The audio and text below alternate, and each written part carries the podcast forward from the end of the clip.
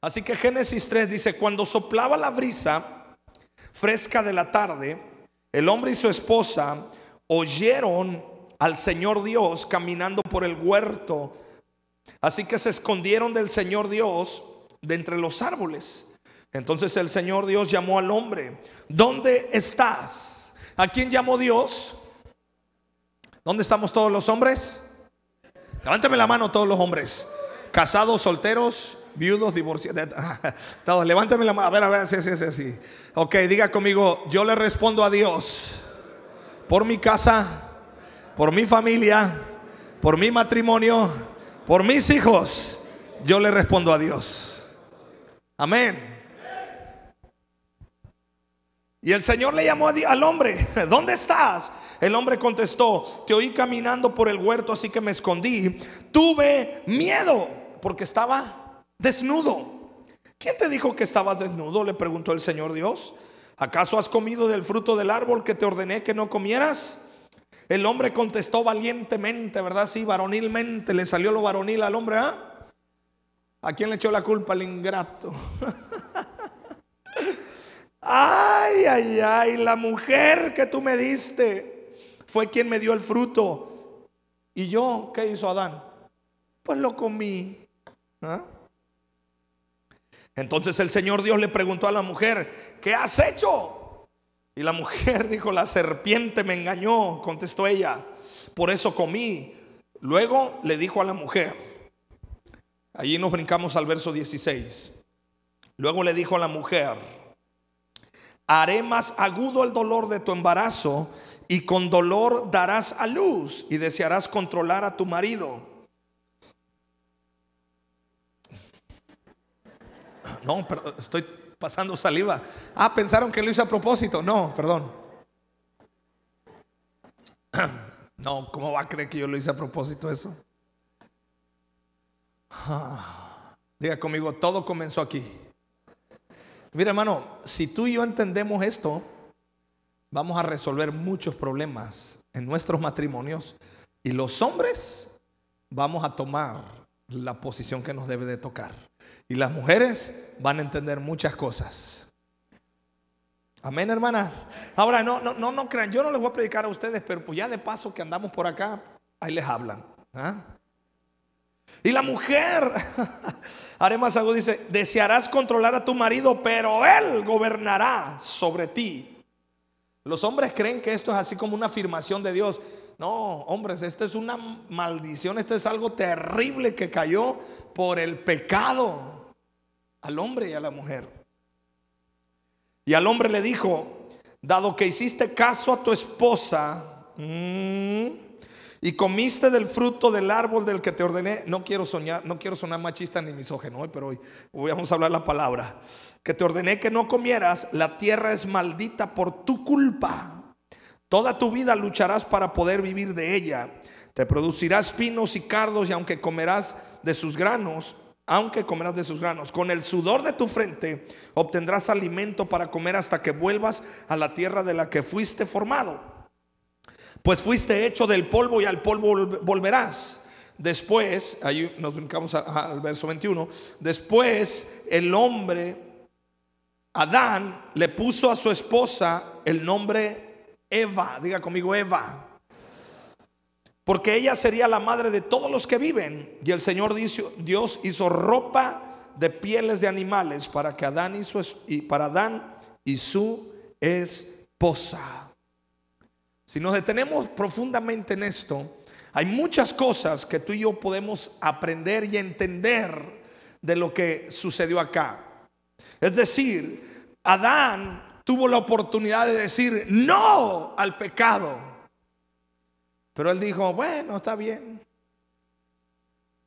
Y entonces se soltó un asunto que la mujer quiere gobernar al hombre, pero el hombre la va, eh, eh, bueno, la mujer quiere mandar al hombre y el hombre al fin y al cabo dice la Biblia, pues va, se va a imponer, pero al hombre también el Señor le dijo, por cuanto dijiste no, por cuanto abriste puerta al pecado. Cuando Adán desobedeció a Dios, se gestaron en él dos modelos de hombres. He titulado este mensaje Corazón Valiente. Diga conmigo, corazón valiente.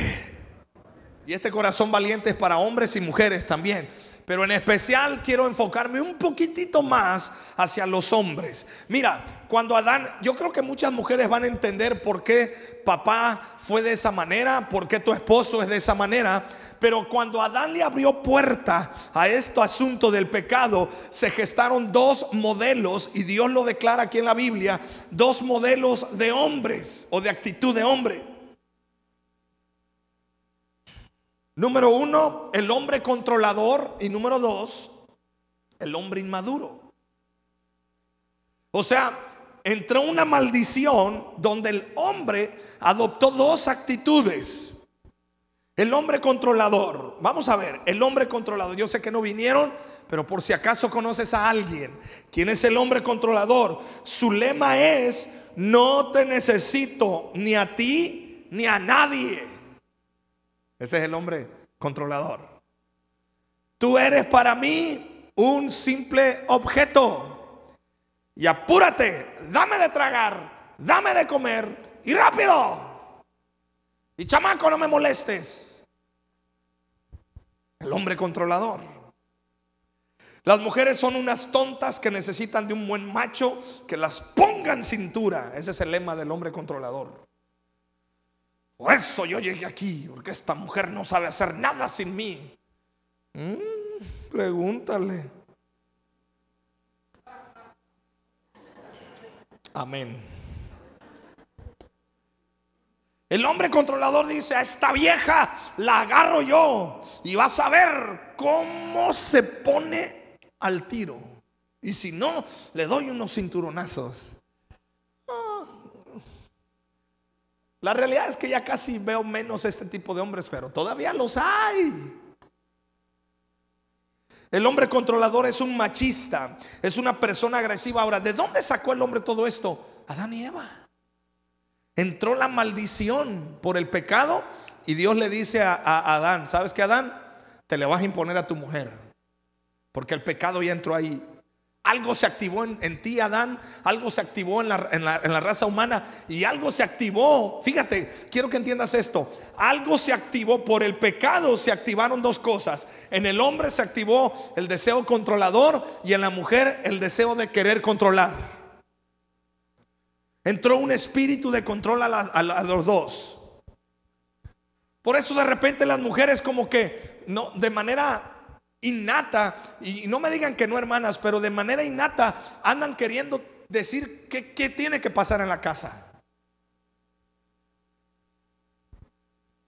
Y es una lucha de poderes, porque el pecado entró desde Adán y Eva. El hombre controlador es una persona agresiva con sus palabras, con sus acciones y con sus y con su cuerpo. Con sus palabras descalifica, eres tonto, tonta, estúpido, estúpida, no sirves para nada. Niño tarugo, niño burro, niña burra. Mira, me quitas el tiempo, eres un estorbo. Descalifica, empuja a los demás, porque no quiere tener intimidad con nadie. Es un hombre duro, rígido. El hombre controlador está hambriento de amor. Por eso cada vez que tú veas a un hombre bien macho y esos habladores, ¡ay! que le ves la cara dura, tú nomás dale un abrazo y un beso y vas a ver cómo no se, se desarma. En serio te lo digo.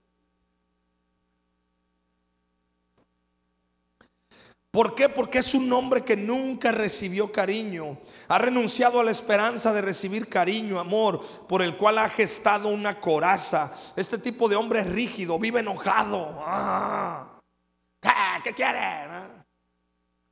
No vinieron, ¿verdad? No, nada que ver.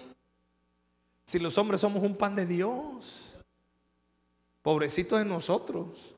Pero no se preocupen, al ratito le vamos a dar sus regalos y vamos a orar por ustedes. Que Dios tenga misericordia de nosotros, ¿sí o no? ¿Cuándo? Ah? Este tipo de hombre es rígido, vive enojado, vive controlando, insulta, manipula. Para él la mujer es una persona que fue puesta a nuestro lado para molestarnos. Árale vieja, quítate vieja, me estorbas. ¿para qué te casaste? Nos, y número dos, la otra cara de la moneda. Y aquí es donde me ocupo mucho. porque este patrón sí lo veo muchísimo en los hombres. El hombre inmaduro. El hombre que le gusta que lo mimen. Ay, chupapi, mi niño, mi niño, mi niña. Es todo lo contrario. Es el que todavía busca a Eva.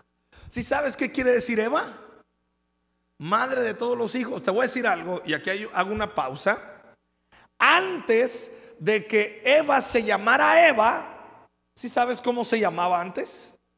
Varona. ¿En serio? ¿Sabes por qué Adán le puso varona?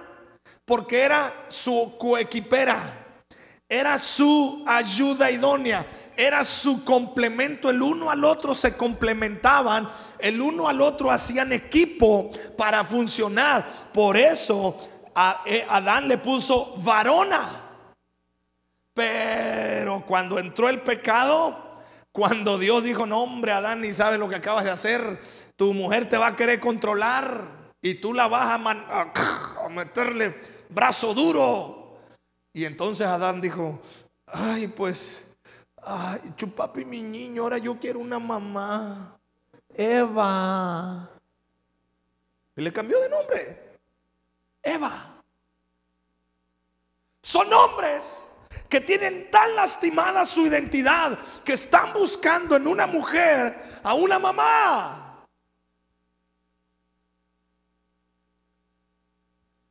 El lema de ellos es la pasividad. Son hombres pusilánimes, pasivos. ¿Qué pasa? Nada. Oye, vas a ir a la iglesia, ve tú, vieja. Oye, los niños, ah, llévalos tú a la escuela. A las reuniones en la escuela, bueno, por Zoom, porque ahorita todo es por Zoom, pero al fin y al cabo por Zoom te dan la queja.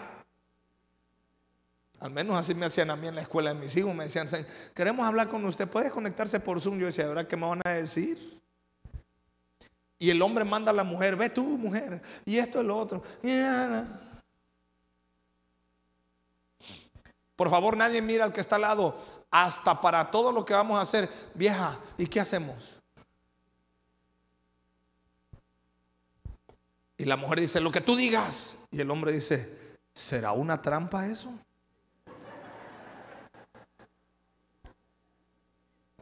Cuando tu esposa te dice lo que tú quieras, lo que tú digas, donde tú quieras ir, pregúntate, ¿me está haciendo una trampa? ¿Me está manipulando? El hombre dice, yo necesito una mujer que me atienda. Yo necesito una mujer que me lave, que me planche, que me cocine, que me dé de comer, que me masajee los pies. Yo me mato todo el día trabajando. No le pido mucho a mi mujer, solo que me atienda, que tenga la casa limpia, la ropa planchada, los niños bañados. Este tipo de hombres, aunque parecen duros por fuera, realmente son pasivos. No se quiere casar para todos los hombres solteros, ser libre en el nombre de Jesús. Y te lo digo en serio, aquí ya no estoy bromeando. Yo me doy cuenta de algo muy terrible hoy en día. Nuestros jóvenes varones no se quieren casar. ¿Y sabes por qué? Porque se le junta la familia con la mujer. Porque dicen ellos, ah, Está brapa esa chamaca. Y luego, que Dios no te ha dado un corazón valiente. Mm, ya no me dijo amén. Porque para casarse hay que estar valientes. ¿O no? Dicen los hombres, pues yo no fui valiente, ni sé lo que estaba pensando, me casé. Ni modo, ya se casó. Es que no vio, pues, o sea, no vio, o sea, no vio, no vio. Este tipo de hombres es pasivo, no se quiere casar, no quiere tener compromiso y está dominado por la necesidad que tiene en su corazón. Dame, dame, atiéndeme. Chupampi mi niño.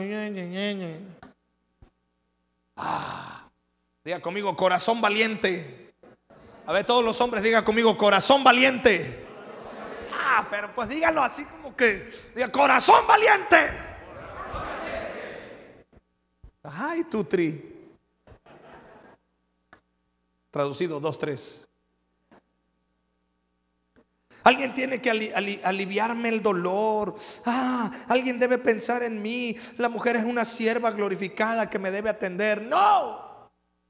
¿Y sabes por qué esos modelos los traemos hoy en día? Porque desde que entró el pecado a la humanidad. Pero hoy te declaro libre y Dios va a sanar toda herida en el corazón del hombre. Hay un gran problema que tenemos hoy en día en nuestra sociedad. Nuestra sociedad, la cultura pop de este mundo está matando, está eh, chupando, está drenando algo tan importante en el hombre. Se llama virilidad, se llama fortaleza, se llama varonilidad.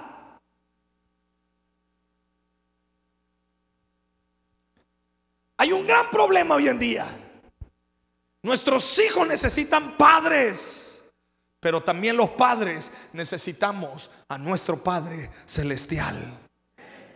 Nunca podremos ser buenos padres si no tenemos una conexión directa con nuestro Padre.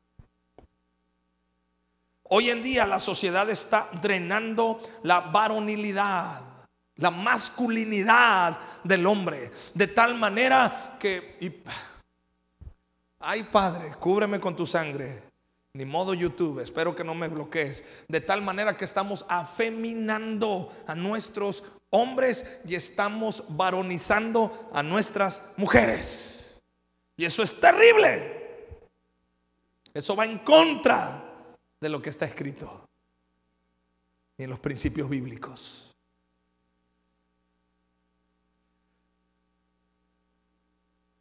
Días pasados me tocó ver a un hombre maquillado, pero vestido de hombre. De verdad, maquillado. Hasta mi esposa dijo, ¿se maquilla mejor que yo? Le digo, pues pregúntale cómo le hace. Te lo estoy diciendo en serio. Un hombre, cabello corto como el mío, así, pantalón, camisa, o sea, tú lo ves bien, pero maquillado. Los labios rojos así. Yo dije no tengo problema yo con el maquillaje, no tengo problema yo. El problema es este, se está feminizando. ¿Sí me explico? Empiezo a darme cuenta que ya es muy común que los hombres empiecen a pintar las uñas. Yo no, de verdad, me, empiezo a dar cuenta de eso. Ojo, no me estoy espantando por él lo que está pasando, me estoy espantando por lo el trasfondo, por favor, papá y mamá, abra los ojos. Tú te estás tragando el anzuelo de, ah, no hay que ser religioso, no hay que ser espantado. No, hombre, mira, la, la, masculinidad se lleva por dentro y el hombre no tiene que ser machista. No, pero sí tiene que ser hombre. ¿Tiene de malo pintarse las uñas? No. ¿Tiene de malo maquillaje? No. Maquillarse? No. ¿Tiene de malo que que, no sé, otras cosas más. No, pero se abre puerta a cosas espirituales que desde Adán y Eva se están moviendo. Entonces hay un asunto, la pasividad es un gran problema. ¿Cómo nosotros tenemos que levantarnos? Hay una pasividad que le está robando la valentía a nuestra generación. Somos tan pasivos que si vemos que algo sucede en la sociedad, ah, hombre, no pasa nada. Somos pasivos. Le pasó a Adán. ¿Por qué se gestaron estos problemas en nuestra sociedad? Diga conmigo, por la pasividad. Y te voy a decir algo, varón, agárrate, macízate en tu silla. El gran problema de que muchas mujeres quieran controlar al hombre no es tanto que la mujer tenga ganas de controlar, es que no le queda de otra por tu pasividad. Y entonces cuando el hombre está pasivo, de por sí la mujer tiene ganas de controlar y ve que el otro no se pone las pilas, ¿cómo crees que anda la mujer? Ay, padre, ya hasta las veo que hablan haciendo. Ay, Señor, actívalo. ¡Ay! Y el hombre hasta con sus caminados. ¿eh? Y la mujer, ah, Mi hijo se acaba de pintar las uñas y este ingrato no le dice nada. Ah, Ritupercio, ya viste que se pintó las uñas. Déjalo, mujer, hombre. La pasividad. Entonces, ¿qué hace la mujer? Ahora, no con eso quiere decir que está bien lo que haces, hermana, ¿eh? Porque tú tienes que orar y tienes que con tu corazón doblar rodillas y dejar que Dios haga la obra. No me dijo amén, pero es verdad. Cuando Dios llamó a Adán y le dice, de todos los árboles puedes comer, pero no puedes comer del fruto de la vida, de este árbol, del bien y del mal, perdón, del árbol del bien y del mal. Entonces Adán fue el responsable de transmitirle el mensaje a Eva y algo sucedió que no se lo transmitió bien.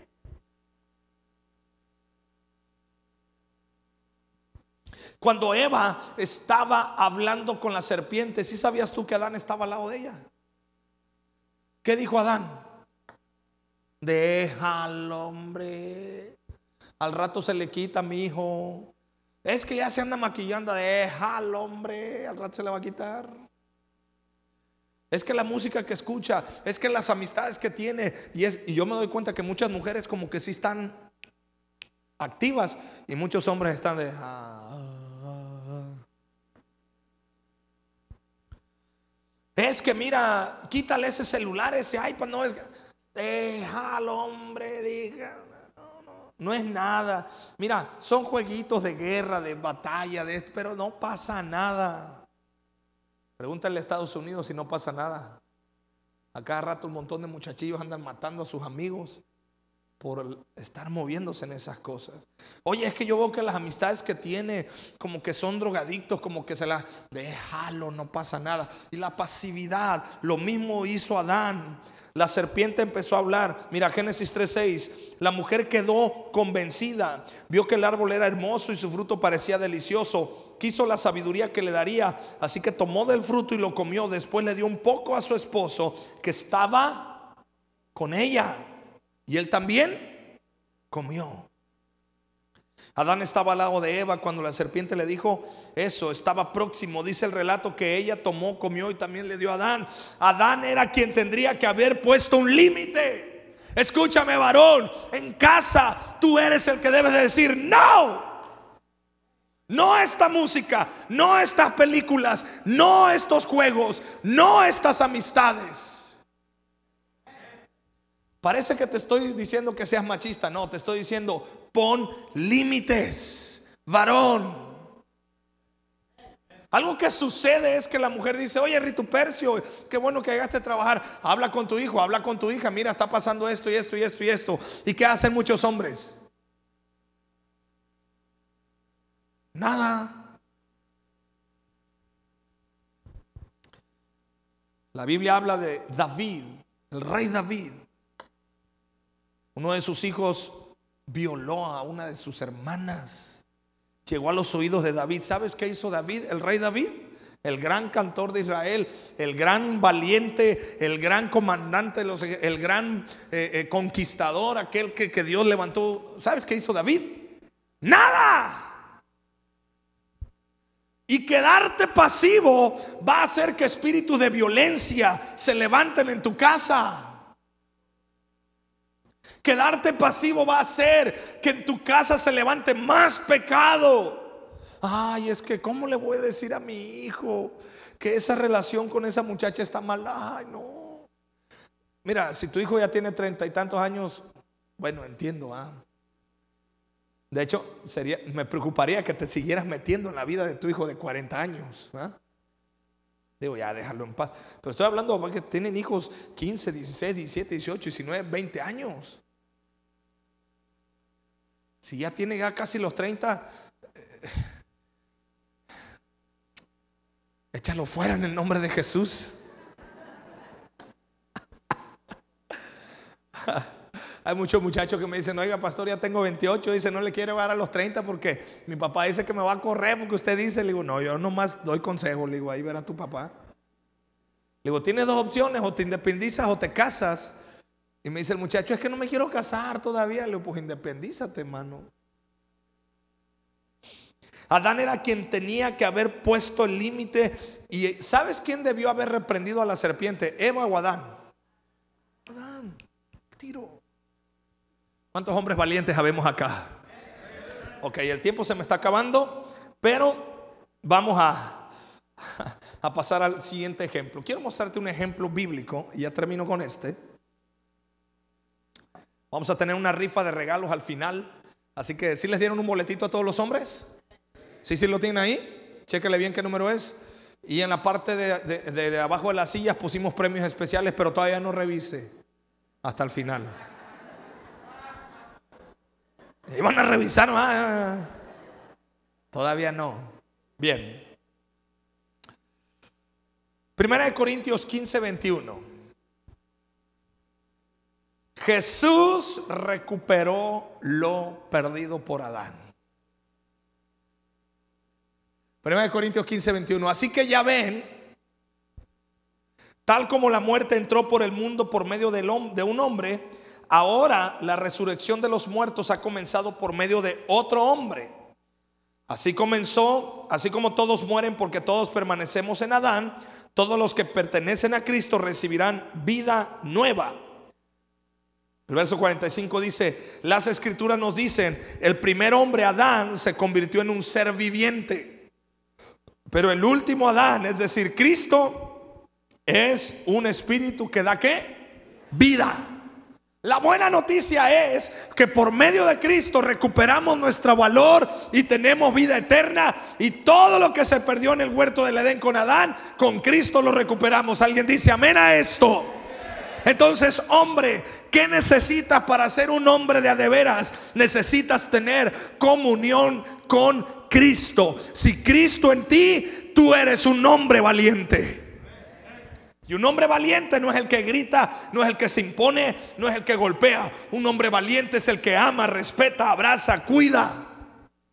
Porque Cristo está en su vida. ¿Cuántos necesitamos a Cristo en nuestro corazón? Así que esposa, tienes un, tienes un esposo que no tiene a Cristo. Esposa, tienes un esposo que anda medio cachapeando como que no arranca la primera, anda cascabeleando, decimos, o sea, como digo yo, anda tirando aceite. Póngase a orar para que Cristo sea revelado en el corazón de su esposo.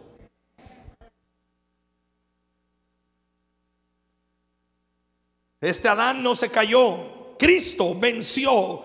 Este Adán le dijo al diablo, escrito está, no solo de pan vivirá el hombre. Cuando el diablo lo tentó, Jesús le dijo, escrito está, al Señor tu Dios adorarás y al solo servirás. Escrito está, no tentarás al Señor tu Dios. Escrito está y escrito está. Jesús no se quedó callado. Enfrentó a Satanás. Y este Jesús le dice a Satanás, voy a levantar una iglesia poderosa y una nueva generación de hombres que hablarán, tomarán autoridad, te pisarán, te pondrán debajo de sus pies y sobre toda serpiente, sobre todo escorpión pisarán, porque levantaré una nueva generación de varones. ¿Dónde están esos varones de Dios? Hombres valientes y esforzados. Una generación de valientes. El primer Adán falló, pero Dios levantará una generación de varones que tendrán la voz del Espíritu de Dios. Yo declaro y profetizo que tú eres ese hombre de Dios en tu casa y en tu vida. Mira, cuando Adán fue creado fue llamado varón. Si usted se mete allá al, al, hebreo un poquito así a la raíz de la palabra hebrea, varón quiere decir el que recuerda. La palabra hebrea, su raíz de la palabra hebrea varón de latín quiere decir eh, virilidad, hombría, de ese es de latín, pero del hebreo quiere decir el que recuerda. Wow. ¿Por qué Dios le puso a Adán el que recuerda? Mejor le hubiera puesto valiente, le hubiera puesto fuerte, le hubiera puesto el macho. No, Dios le puso varón, el que recuerda. ¿Y qué le iba a qué, qué tenía que recordar a Adán? Adán tenía que recordar que salió del corazón del Padre. Escúchame, hombre. Hoy Dios te da esa capacidad de que recuerdes. ¿Sabes de dónde Dios te levantó, varón? Dios te, te sacó del corazón del Padre. Y nuestro espíritu es el aliento de Dios que Él puso en nosotros. Somos su imagen y su semejanza. Varón, te profetizo, Dios te va a hacer recordar quién eres. Eres un hijo de Dios. Hay sueños grandes en tus manos. Todo lo que declares con fe será hecho y todo lo que hagas prosperará. Recordarás que tu fuente es Dios y verás la gloria de Dios derramarse en tu casa y tu familia. Y termino con esto, ya se pasan los chicos la alabanza, por favor. Una historia, liberando el potencial del hombre. Aquí vemos la historia en Primera de Samuel, capítulo 13.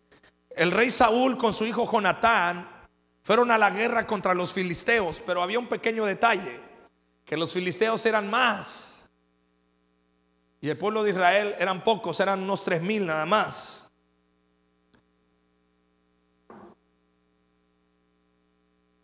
Los filisteos eran 30 mil. Entonces, 1 Samuel 13, 19. No había herreros en la tierra de Israel en esos días. Quiero que esto es tremendo. Los filisteos no los permitían por miedo a que forjaran qué? Espadas y lanzas para los hebreos. Entonces cada vez que los israelitas necesitaban afilar sus rejas de arado, picos, hachas y hoces, tenían que llevarlos a un herrero filisteo. El siguiente. Lo que cobraban era lo siguiente, 8 gramos de plata para afilar una reja de arado o un pico, 4 gramos para afilar un hacha o hacer la punta de una guijada para bueyes. Por eso el día de la batalla, nadie del pueblo de Israel tenía espada o lanza, excepto Saúl y Jonatán. El paso de Migman, mientras tanto, había sido asegurado por un contingente del ejército filisteo. ¿Sabes qué pasó aquí? La palabra herrero en esos tiempos quería decir líder, el que forja, el que trabaja. Y sabes, en Israel no había herreros. No había líderes. No había hombres que forjaran. Y no nada más en lo físico, también en lo espiritual. Había una ausencia de hombres que forjaran a su familia. ¡Qué tragedia! Y no solamente eso, cuando ellos querían trabajar, tenían que ir con un filisteo y les cobraban mucho dinero por una lanza, por una hacha, por un... No, de espadas ni les daba espadas.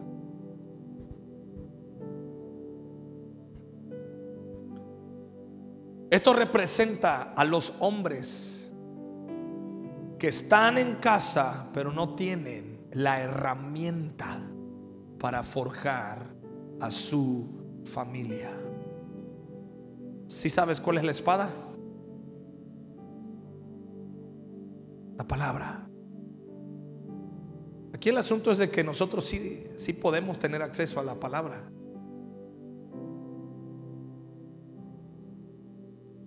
Dios está restaurando varón. Escúchame, hermana, escúchame. Tú que tienes hijos en casa varones, hermanita, ahí también puedes trabajar esto. Y tú que tienes hijas en casa, que tus hijas se casen con verdaderamente hombres de Dios.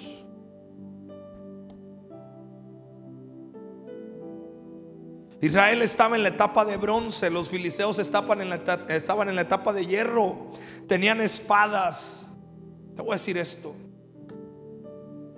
Eso habla de que Satanás le ha robado a los hombres su capacidad de forjar su vida espiritual y a sus hijos.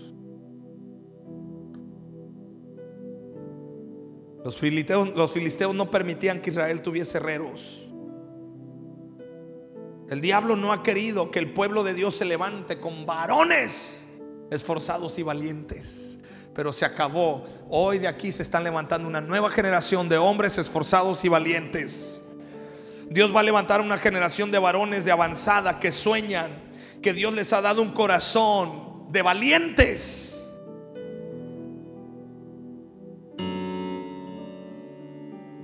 El enemigo no, no, no, nos permitirá hacer algunas cosas. Escúchame.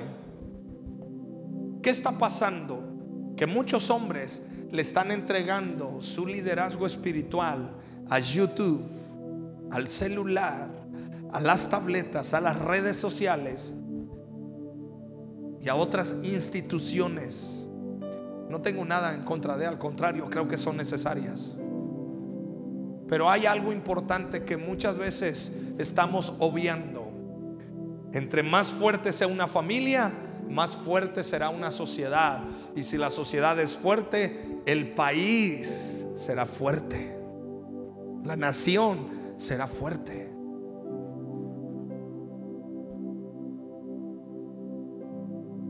Y Satanás te está cobrando muy caro por ejercer ese liderazgo. Entonces, yo quiero animarte, varón. Toma tu posición porque Dios te ha dado esa capacidad de ser un hombre de corazón valiente. De ser un hombre de corazón valiente. Pero la Biblia habla de un hombre que se destacó en ese momento, Jonatán. Primera de Samuel 14, versos 6 al 12.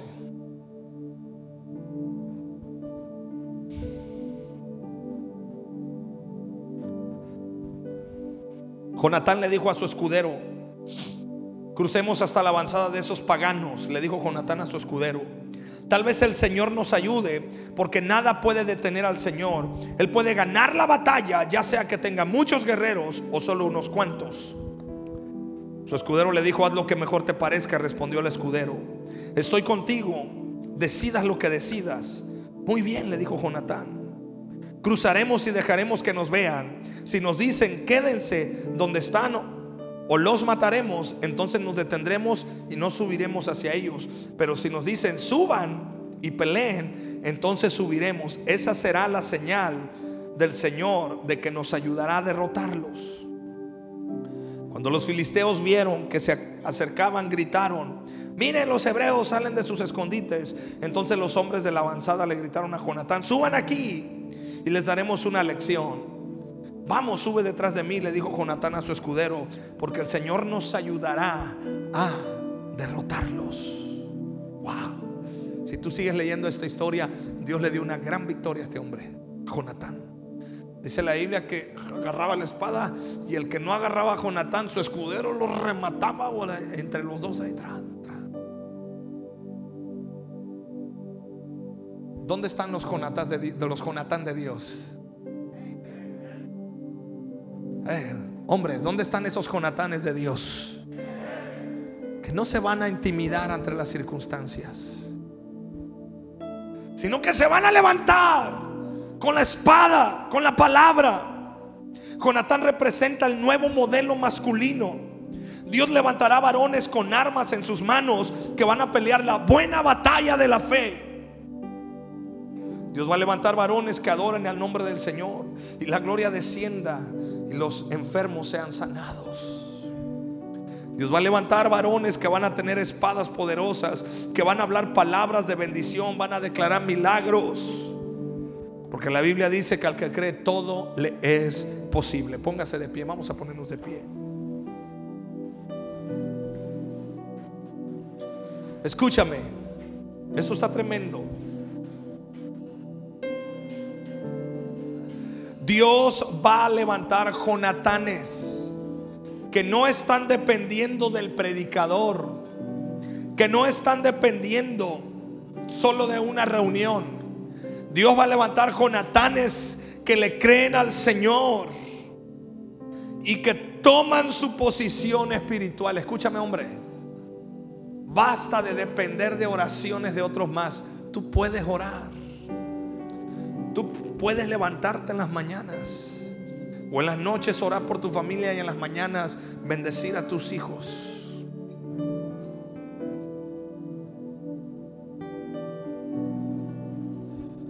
Hombres que dicen, yo voy a orar, yo voy a clamar y me voy a poner en la brecha para que Dios haga la obra en mi casa. Porque mi casa y yo serviremos a Jehová.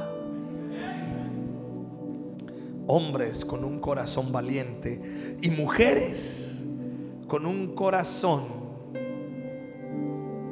como el escudero de Jonatán. Que le dijeron, va, órale, vámonos. Dios te dijo, vámonos, voy contigo.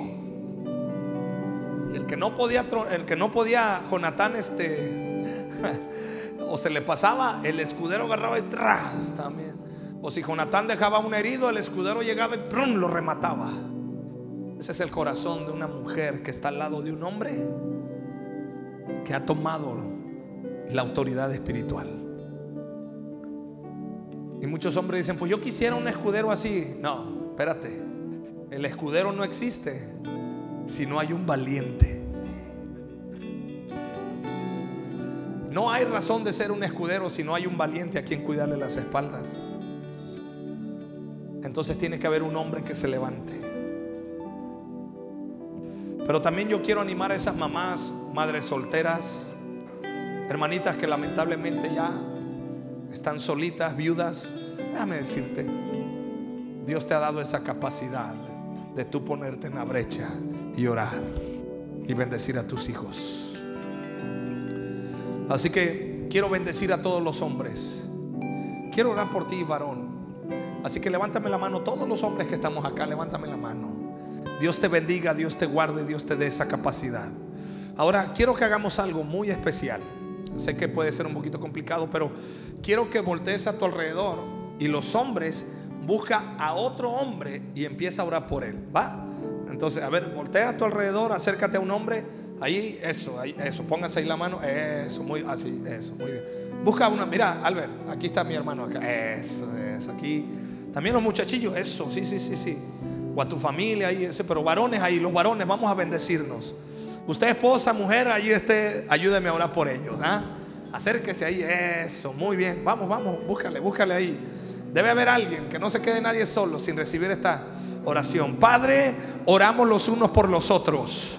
Y como varones, Señor, tomamos esa responsabilidad, aún desde los jóvenes, desde los más pequeños hasta el más maduro. Declaramos tu gracia. Padre, yo bendigo cada hombre, cada corazón valiente que está aquí, declarando un corazón valiente, declarando la gracia, declarando el amor de Cristo en los corazones. En el nombre de Cristo Jesús, Padre, yo te pido, Dios, que toda pasividad sea quebrantada en estos hombres, que todo espíritu pusilánime sea quebrantado del corazón de los hombres. Y Señor, tú levantes una generación esforzada y valiente Los bendecimos en el nombre de Jesús. Gracias, Padre. Aleluya. Y Padre, oramos por Georgina Maciel, sanidad por dolor en el tórax. Hoy declaramos sanidad para su cuerpo. La inflamación en el estómago, Georgina, eres sana en el nombre poderoso de Jesús. Amén. Ahora sí, hombre, si está tu familia aquí, acércate con tu familia, ¿verdad? Y la familia bendice a esos hombres. Le dice, ay, ay, ay, chulada de hombre que Dios me dio, ¿verdad? y los que venimos solitos, no se preocupen. Vamos a llegar ahí con la familia. ¿ah? Amén. Dale gracias a Dios. Levanta tus manos. Padre, te damos gracias. Ya no somos esclavos del dolor ya no soy un esclavo del temor. Soy un hijo de Dios. Ya no soy un esclavo del temor. soy un hijo de Dios. Ya no soy un esclavo del temor.